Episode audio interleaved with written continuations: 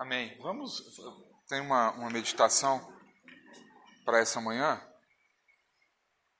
Eu queria começar dizendo: é, o, o Jamê fala uma coisa que parece meio redundante, parece meio lógico, mas eu parei para pensar nessa palavra que ele disse, e ele diz algumas vezes, e a gente vê que não tem muita lógica. Ele diz assim: Você está aqui?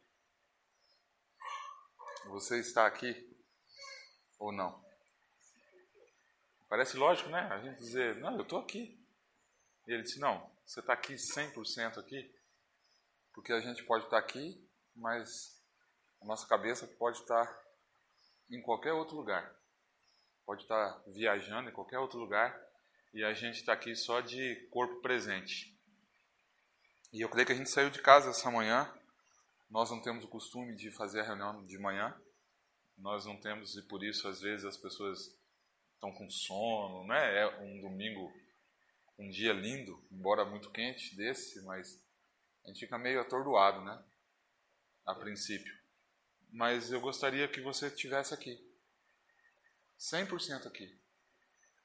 Porque, como o Claudio disse, nós estamos aqui para adorar o Senhor.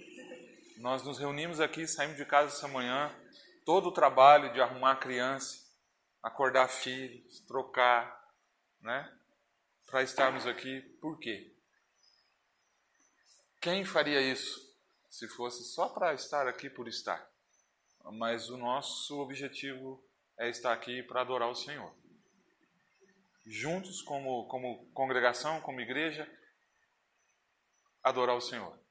Edificar uns aos outros, como o Claudio disse, através da nossa comunhão. Então, que a gente esteja aqui. Porque o Senhor está aqui. E quando Ele está, Ele está 100%. Deus nunca está pela metade em um lugar. Nunca Ele está pela metade. Sempre Ele está 100% e seu propósito é sempre 100%. Nunca é, eu vou abençoar um pouquinho só o Cláudio. Né? Eu queria abençoar bastante, mas vou abençoar só um pouquinho, porque não. O propósito dele é firme em nos dar aquilo que nós precisamos. Sempre 100%. É, muitas vezes somos nós que nos afastamos. Muitas vezes somos nós que estamos parcialmente com Ele.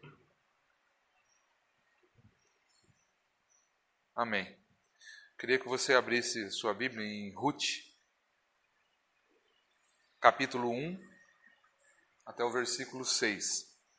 Ruth, capítulo 1, do versículo 1 ao versículo 6.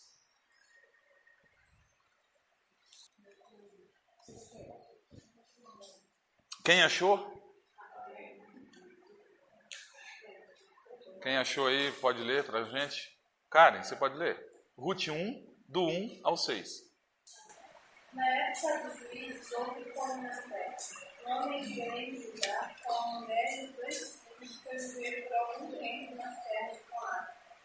O homem chamava-se Menã, sua mulher Noemi, e seus dois filhos Malom e Pion. Eram estrategos de Belém de Judá. Chegaram a Moab e lá ficaram. Morreu em Bené, filha de Noemi, e ela ficou sozinha com seus dois filhos. Eles se casaram com, com mulheres moabitas, uma chamada Orca e a outra Ruth. Depois de terem morado lá por quase dez anos, morreram também Malom e Quilion, e Noemi ficou sozinha com seus dois filhos e sem seu marido.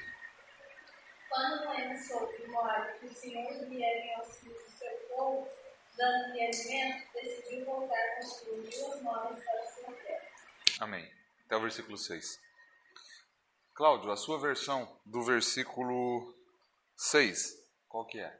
Então se dispôs ela com suas noras e voltou para a terra de Moab, porquanto nesta ouviu que o Senhor se lembrava do seu povo dando-lhe pão. Amém. Amém. Queria compartilhar um pouquinho sobre esse texto. É, Ruth está logo após, ou ela está foi escrita no meio de uma época, é, vocês vão ver que ela está logo após o livro de Juízes. E tem uma característica dessa época, que é o tempo dos juízes. Foi o tempo em que não havia rei em Israel. O último comandante teria sido Josué. E aqui, por um período de quase quatro séculos, quase quatro séculos, Israel foi governado por juízes. Quem eram esses juízes? Eram homens, é, na maioria deles militares, ou pessoas de alto grau militar ou de comando, que governava ou que governou Israel por esses, por esses quase quatro séculos, 350, 360 anos. E alguém pode abrir em Juízes 2,10 para mim, enquanto isso? Volta um, um, um, um livro aí, abre em Juízes 2,10. E outro, pode ler o, o, com, ele foi também congregado toda aquela geração a seus pais. E outra geração após ela se levantou e não conhecia ao Senhor, nem tampouco a obra que ele fizera a Israel. Amém. 2,10. 2,10. Juízes 2, versículo 10. Então vamos ler agora mais compassado. Foi também congregada a seus pais toda aquela geração anterior. E outra geração após eles se levantou, que não conhecia o Senhor, nem tampouco as obras que ele fizera a Israel. O período de juízes ele é um período de trevas. São quase quatro séculos em que Israel se afastou de Deus. São quase quatro séculos que, de rebelião contra o Senhor. Então esses juízes traziam o povo aos pés do Senhor e logo Israel se afastava. Os juízes traziam Israel aos pés do Senhor e logo eles se afastavam. Então foi um período de quase quatro séculos de pura rebelião e imoralidade em Israel. Aqui esse versículo fala que aquela geração de Josué tinha morrido e outra geração se levantou que não conhecia as obras que Deus havia feito. E se você for terminar, você for ver o livro de Josué, o término do livro de Josué, ele faz uma aliança com Deus e com o povo. É quando Josué diz assim: a pergunta seria para nós hoje, viu? Escolham a quem vocês querem servir. Porém, eu e a minha casa, nós serviremos ao Senhor. E Israel, naquele tempo de Josué, diz: Não, nós escolhemos o Senhor. Nós deixaremos os ídolos, nós deixaremos outros deuses e nós queremos servir ao Senhor. Mas aqui começa o tempo dos juízes, em que Israel se afasta de novo do Senhor. Eu compararia esse tempo de juízes, esse aqueles quase quatro séculos, com os tempos de Ló, lá nos tempos de Sodoma e Gomorra, nos tempos de Noé. O que aconteceu nos tempos de Noé? Deus olhou para a terra e viu o pecado se proliferando e viu o pecado, muito pecado, muita imoralidade, o povo afastado de Deus, e Deus diz: Noé, faz a arca, entra aí você e sua família, que eu não aguento mais. Mais ou menos isso. Esses eram os dias dos juízes, de rebelião, de moralidade, de desgoverno. E eu queria que vocês abrissem, deixa eu ver se eu anotei aqui, é, Juízes, acho que é o capítulo, o último capítulo, isso, Juízes 21, o versículo 25. Olha o que, que diz esse versículo. Termina o livro dos Juízes. Naqueles dias não havia rei em Israel. Cada um fazia o que achava mais reto. Percebem a, a situação que a nação estava? Naqueles dias não havia comando, não havia rei. Cada um fazia o que achava certo. Ou seja, se instalou o, o caos. Cada um fazia o que dava na cabeça. Porque não havia rei, não havia quem governava. Esses eram os dias de juízes, parecido com os dias de Noé, onde o pecado, vamos usar um termo do Novo Testamento, superabundou naqueles dias. Parece com os nossos dias, ou não? Tem alguma coisa a ver com os nossos dias? Assim, fazer uma analogia. Né? Tem alguma semelhança com os nossos dias? Em que me parece uma geração, a geração dos nossos pais, que na história nos parece que experimentou um mover de Deus muito forte, né? Não que Deus não está se movendo e não se move hoje, mas a impressão que dá é que hoje cada um faz o que der na cabeça. Acho que muito mais nos nossos dias, onde tudo é relativo, a verdade é relativa e nós relativizamos tudo, o mundo relativiza tudo. Esses são os nossos dias, os dias dos juízes, dias de trevas, dias de angústia. Esses são os nossos dias. E aqui, o texto que nós lemos, está esse três capítulos, quatro capítulos da história de uma moça chamada Ruth, entre juízes e Samuel, que Samuel foi um, o último juiz dos tempos dos juízes, Samuel se levantou como profeta, como um dos últimos juízes de Israel. E tem a história dessa, dessa moça Ruth, uma moabita. Só por curiosidade, os filhos de Moabe e os filhos de Amon são frutos do incesto das filhas de Ló com Ló. Então, os Moabitas e os Amonitas são filhas desse incesto, de, das filhas de, de Ló com seu pai. E, e aqui está a história de uma moça chamada Ruth, uma Moabita. E ele relata nesse primeiro capítulo aqui que nos dias em que julgavam juízes, houve fome na terra. Houve fome na terra. E parece redundante, mas quando há fome, fala de escassez de pão. Não é? Se há fome, é porque o alimento está escasso. É porque não tem pão.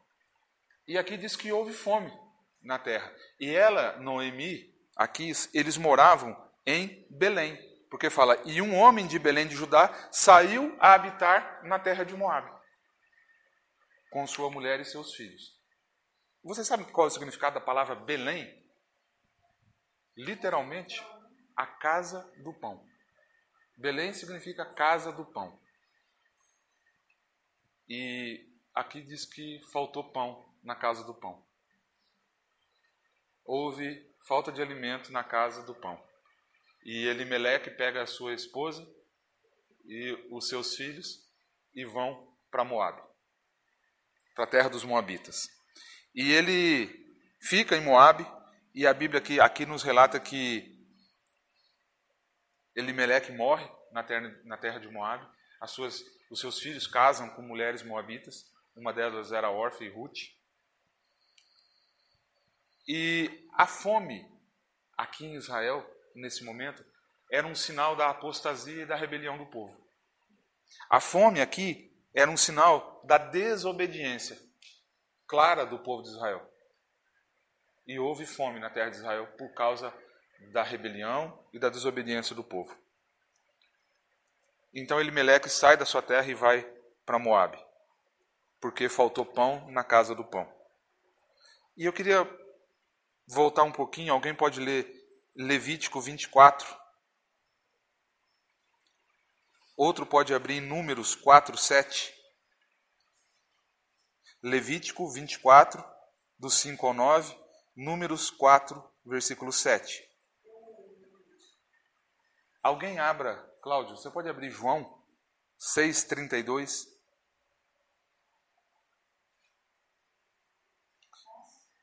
Pode, eu só queria que a gente olhasse para o que significa pão na Bíblia. O que, que era a simbologia, o que simbolizava o pão. Lê, pode ler Levítico 24, 5 a 9. Também tomarás a cor de dela fazerás doze pães. Cada um dos quais será de duas dízimas de um. E os porás em duas fileiras, seis em cada fileira, sobre a mesa de ouro puro perante o Senhor. Sobre cada fileira porás incenso puro, que será para o pão, como porção memorial. É a oferta queimada ao Senhor. Amém até o 9. E cada sábado, Arão explorava no ordem do Senhor, continuamente, da baixa dos filhos de Israel, por aliança perpétua. Comerão de Arão e seus filhos, os quais os comerão no lugar santo, porque são coisas santíssimas para eles. Das ofertas queimadas ao Senhor, como estatuto perpétuo. Amém. Números, quem abriu Números 4, 7? Sobre a mesma presença, eles estenderão o tornavio e colocarão os pratos, os para incenso, as as bacias para as ofertas derramadas, e os pães da presença, que devem estar sempre sobre ela. Sobre tudo isso, estenderão um pano vermelho e o cobrirão com o fogo. Depois colocarão as no. Amém. Olha só, o pão, ele havia sido ordenado por Deus de que esse pão, o pão aí no, no Velho Testamento, ele significa o pão da presença de Deus. Ele simboliza é, a própria manifestação de Deus. O pão ficava onde? No lugar santo. E ali diz que era estatuto perpétuo, que esse pão ficaria nesse lugar santo, sobre um lugar, sobre uma mesa de ouro, sobre uma bandeja de ouro, e que aqueles que estavam encarregados do templo, era para os levitas, esse pão sempre estaria ali. Assim como a arca simbolizava a presença de Deus, o pão também simbolizava a manifestação de Deus ali no tabernáculo. E aí a gente vai para o Novo Testamento e tem uma expressão em João 6, 32 ao 35. O que, que diz, Cláudio? Replicou-lhes Jesus, em verdade, em verdade vos digo, não foi Moisés quem vos deu o pão do céu. O verdadeiro pão do céu é meu Pai quem vos dá. Porque o pão de Deus é o que desce do céu e dá vida ao mundo. Então eles disseram, Senhor, dá-nos sempre desse pão. Declarou Jesus, eu sou o pão da vida. Que vem a mim jamais terá fome, e que crê em mim jamais terá sede. Amém. E aí, se você continuar lendo o capítulo 6, você vai ver que os fariseus levantou-se uma contenda dos judeus, dos fariseus contra Jesus, porque ele afirmou: Eu sou o pão da vida. Porque o pão da vida que eles conheciam, é, a tradição era o pão da presença, que estava lá no Santo dos Santos. E houve uma contenda porque Jesus afirmou: Eu sou o pão da vida, assim como ele afirmou: Eu sou o Filho de Deus. Então, esse pão simboliza na Bíblia a própria revelação de Deus, a própria presença de Deus. E Jesus disse assim: Eu sou o pão da vida, aquele que comer de mim nunca mais terá fome. E aí eu quero trazer para nós, para os nossos dias, como estão, e eu fico pensando, lendo esses textos, como estão as nossas igrejas hoje? Quero fazer algumas perguntas. Há fome no mundo hoje? Será que o mundo está com fome hoje? De Deus? Por que os consultórios, por que é, as religiões esotéricas se proliferam pelo mundo afora? Por que tantos médiums são consultados? Por que tantas, aquelas que leem bolas de cristal são consultadas? Por que tantas pessoas buscam respostas? Por que você vê colado nos postes da nossa cidade é, propagandas de previsões para 2020, é, amarração para o amor, é, felicidade, dinheiro. Porque clínica espiritual da irmã Regina, entendeu? É. Quem está desamarrado quer amarrar. Você entende? É. Professora Regina. Irmãos, há fome no mundo hoje ou não? E sabe um fenômeno que acontece quando há fome? É o que Elimeleque fez com a sua família. Quando há fome num lugar, as pessoas correm para outro lugar onde há alimento. Quando há fome aqui, se houvesse fome em Maringá, com certeza o Flávio pegaria sua família e se ele houvesse, se ele ouvisse dizer que tem pão em Londrina, ele correria para Londrina com a sua família. É assim, todos nós faríamos isso. E eu quero fazer uma analogia do pão da presença e que simboliza a presença de Deus, a manifestação de Deus, e que Jesus disse: Eu sou o pão da vida na igreja. O quanto de Jesus há na igreja? O quanto de Jesus há na igreja? Para que as pessoas busquem em outras terras o pão que sacia a fome que elas têm. Eu estou dizendo isso porque muitos e em muitos lugares a presença de Deus não é prioridade. Os programas são, as, a, todas as outras coisas são, mas a presença genuína de Deus, a presença pura, sem nenhuma mistura de Deus, muitas vezes não é prioridade. E a gente se embanana todo com as nossas estratégias, com os nossos programas, com as nossas. Segunda característica, quando há fome.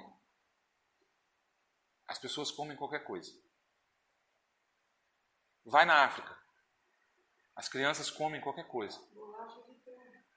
Fazem bolacha de terra e, comem. Comem qualquer arbusto que eles acharem. Comem rato. Comem qualquer coisa que eles encontram. Calango. Comem, porque essa é uma característica. Se houvesse fome aqui, de tal maneira que você precisasse alimentar sua família e não tivesse nada, com certeza nós correríamos e comeríamos qualquer coisa. Qualquer coisa. Essa é uma característica da fome. A gente come qualquer coisa. E hoje a gente vê a fome na terra e as pessoas comendo qualquer coisa que se lhes oferece, dizendo que alimento, eles comem. Por isso as religiões estão se proliferando, as pessoas têm um buraco no coração que só pode ser preenchido por Deus. E tudo que se parece com Deus, elas comem. Tudo, qualquer pastor, qualquer padre, qualquer outro líder espiritual, ou qualquer outro guru que diga isso é Deus, eles comem. Porque há fome na terra. E aqui Elimeleque sai da sua terra e vai para uma terra chamada Moabe, e ali ele vai atrás de pão. E muitas vezes, nós tivemos há algum tempo agora é, um curso sobre a história da igreja, com o Cláudio aqui, alguns participaram aqui da história da igreja, e a gente vê que é, na história da igreja, é, ela foi marcada por períodos de avivamento e de uma visitação de Deus muito grande muito forte. E eu me lembrei é, da rua Azusa, que o Cláudio falou para nós aqui. Da manifestação de Deus na rua Azusa, naqueles dias, em Chicago, Los Angeles. E as pessoas corriam para aquele lugar porque tinham fome. Aquelas que passavam perto sentiam a presença de Deus ali. E tinham muita fome e corriam para lá. E parece que a igreja no ocidental é, a igreja moderna, a gente muitas vezes fica vivendo do passado. Fica vivendo do que foi. Do que foi a presença de Deus. É, aquele livro, Os Caçadores de Deus, tem um capítulo dedicado a isso, e ele usa uma expressão, aquele irmão ele usa uma expressão assim: a gente fica ao redor, nós preferimos ficar ao redor dos fornos vazios e frios, nos lembrando do que foi quando eles estavam acesos e produzindo pão. E a gente às vezes fica se lembrando do que foi. Aqui no livro dos Juízes diz que o povo se esqueceu do que Deus havia feito. É claro, é claro e, e, é, e é lógico que nós vamos olhar para o nosso passado e vamos ver o que Deus fez. E vamos olhar para a nossa história no passado da igreja. O que Deus fez na igreja. O que nós recebemos de Deus. Quantas revelações que nós recebemos de Deus durante a história e que hoje nos tocam e que muitas vezes hoje nos fazem quem nós somos. E o que me preocupa é que nós somos frutos de um evangelho. E os nossos, frutos, nossos filhos serão frutos do evangelho que se prega hoje. Que dentro da nossa casa haja pão da presença de Deus. Porque os nossos filhos vão reproduzir o evangelho que eles recebem de nós hoje. E se nós formos influenciados pelo evangelho que está sendo pregado no mundo hoje, e que não é o evangelho da cruz, e que não é o evangelho do reino de Deus, e que é um evangelho é, é de troca, um evangelho de, de supermercado, um evangelho de prateleira, que a gente pega. Que suco, Regina? É outro? É? Um pouquinho que você põe na água. E a pessoa põe um pouquinho de Jesus e um pouquinho de tantas outras coisas, mas é tantas outras misturas, um esoterismo tão grande, vai misturar, aí vai ter uma gota de Jesus. Pronto. E aí, e- Pa- se parece com Jesus. Não, Júnior, e às vezes a gente faz isso. Exatamente. Às vezes nós fazemos isso. Nós colocamos um pouquinho de Jesus, um pouquinho de tantas outras, não é? Nós fazemos isso. Não estou nem dizendo que você vai misturando, misturando, misturando. E no fim você está fraco. Dentro É. da igreja. Exatamente. Você está fraco dentro da igreja. E a gente fica a gente fica vivendo às vezes esse tradicionalismo do que foi no passado. Por exemplo, os fariseus nos tempos de Jesus, né? O véu estava lá. A Bíblia diz que depois que Jesus morreu, o véu se rasgou, né? Mas a arca não estava mais lá. Mas a tradição dos fariseus se mantinha, né? E Jesus disse: tem que abrir o véu para ter acesso. Jesus nos levou à presença do Pai. Conta aquela ilustração, né, que uma mulher, uma viúva, queria falar com o rei. Só que ela não conseguia entrar no palácio, porque tinha guardas na porta que não deixavam ela entrar. E ela tentou um dia, os guardas não deixaram, disse: não, não pode entrar. E ela fica ali, ela dorme nas escadarias do palácio, tentando falar com o rei, não consegue, não consegue. E tenta outro dia, o guarda também não deixa, e tenta outro dia, o guarda também não deixa. E ela não desiste, ela está lá nas escadarias do palácio tentando entrar.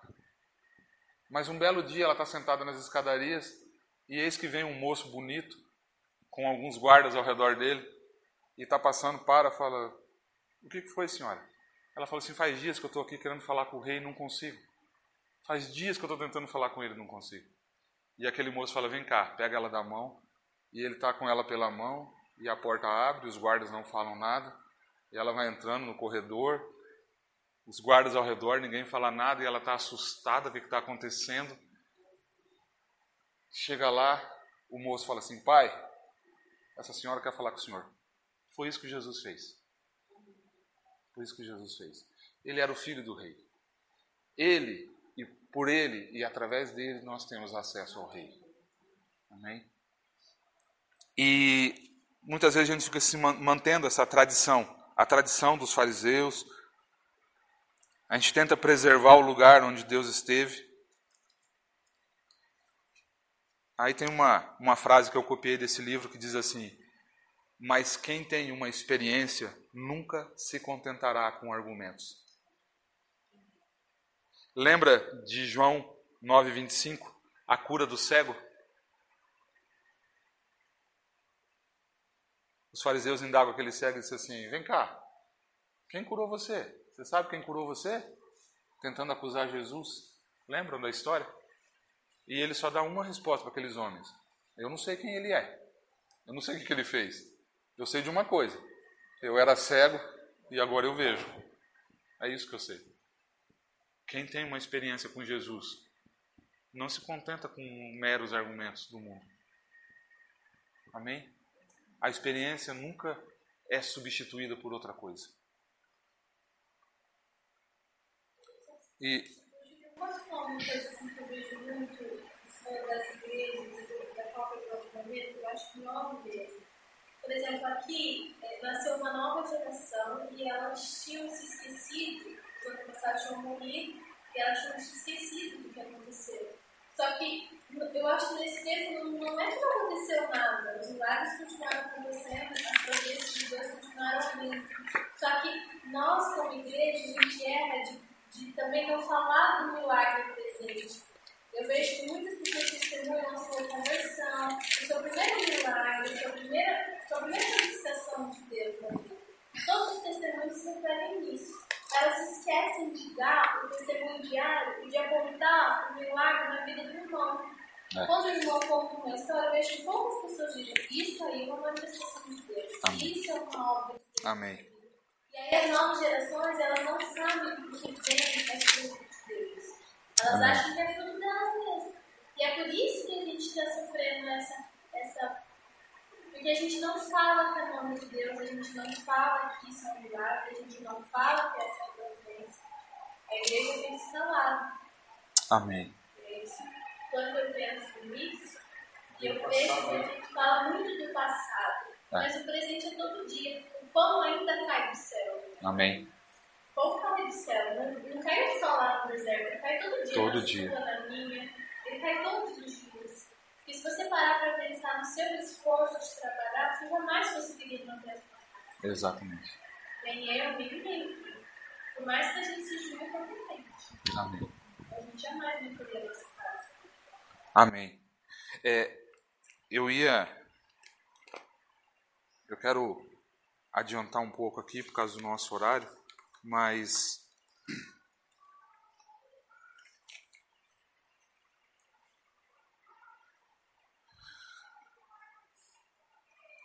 O pão da presença de Deus, como, como a Karen disse e como a gente sabe, ele está aqui hoje.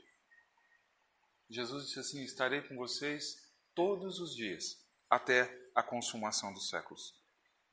E aqui o versículo 6 que nós lemos diz assim: ó, Então se dispôs ela com as suas noras, porque havia morrido seu esposo Elimeleque, e voltou da terra de Moabe, porquanto nesta ouviu, ouviu que o Senhor se lembrara do seu povo, dando-lhe pão. voltou o pão. Tinha pão de novo na casa do pão. E a primeira coisa que Noemi faz é fazer o quê? Sair de onde ela estava com as suas noras e voltou para Belém. Porque o Senhor visitou o seu povo e agora o pão voltou. Agora tinha pão. Amém? Se a gente clamar, se a gente se colocar na presença do Senhor, o pão está aqui. E o que eu quero dizer é que se o pão estiver aqui de uma maneira gloriosa, pura, o pão da presença, o pão da revelação, o pão da manifestação de Deus, as pessoas correrão para a casa do pão. Elas vão parar de comer torrão de terra. Elas vão parar de comer calango por aí. Elas vão voltar para a casa do pão. Mas o pão precisa estar aqui, revelado, manifestado, na vida, na minha, na sua vida, na vida de cada um. Existe um clamor de fome no mundo. E tudo que a igreja tem que fazer é trazer o pão de volta. É trazer o pão de volta. É parar de perder tempo com outras coisas que não seja o pão. É ligar o forno de novo. É botar lenha, é aquecer, é produzir pão. Se o pão da presença tiver, o mundo vai correr para cá. Se você tivesse numa, numa terra onde há fome e você ouvisse dizer que lá tem pão, você correria para lá. Não é assim? As pessoas correrão para a igreja se elas sentirem e se elas ouvirem que o pão voltou, que tem pão lá. E quando eu falo igreja, eu não estou falando de um ambiente, eu estou falando de uma vida, da minha vida, da sua vida, da sua casa. Amém? E para finalizar, eu queria ler um texto e a gente, isso que a Karen falou, de que o pão ainda se manifesta. O pão ainda existe. E eu queria ler um texto de para vocês. A gente sabe de cabeça esse texto, mas se alguém puder abrir aí, eu queria que alguém lesse para mim esse texto. No livro de Joel 2:28. Joel 2:28. Sobre os servos, sobre as servas, derramarei o meu espírito em aqueles dias. Mostrarei prodígios no céu e na terra, sangue, fogo, colunas de fumaça. O sol se converterá em trevas e a luz em sangue, antes que venha o grande e terrível dia do Senhor. E acontecerá todo aquele invocar o nome do Senhor será salvo. Porque no Monte Sião e em Jerusalém estarão os que forem salvos, como o Senhor prometeu, e entre os sobreviventes aqueles que o Senhor chamar. Amém. Essa é uma promessa de Deus, essa é uma profecia para os nossos dias. Um momento de muita calamidade é um momento muito propício para o derramamento do Espírito Santo. Um momento de muita fome, de muita necessidade, é um momento propício para Deus se revelar. E aqui diz que os nossos dias, os últimos dias, Deus derramaria do seu Espírito sobre toda a carne. E aquele que invocar o nome do Senhor será salvo. E até sobre os servos e sobre as servas é a promessa: derramarei o meu espírito naqueles dias. Eu queria finalizar a minha palavra com esse versículo, ou com esse, com esse ambiente. Podemos estar num, em dias parecidos com os dias dos juízes, de muita imoralidade, de um pecado que abunda em muitos lugares de uma negligência de Deus, de uma, de uma confusão a respeito de Deus, de quem é Deus, mas um momento propício para Deus derramar o seu Espírito sobre toda a carne. Derramar seu Espírito. E aí a gente vai olhar para os avivamentos do passado e nós vamos viver aqueles dias, nesses dias, se nós desejarmos, se a gente buscar o pão de verdade a presença genuína de Deus e parar de perder tempo com o evangelho que não satisfaz, com o evangelho, com o evangelho que não é o evangelho de Jesus Cristo. O evangelho da cruz, o evangelho do reino de Deus. Um evangelho que satisfaz a carne, satisfaz a carne, mas não é destituído de poder. Amém? Que Deus tenha misericórdia de nós, irmãos.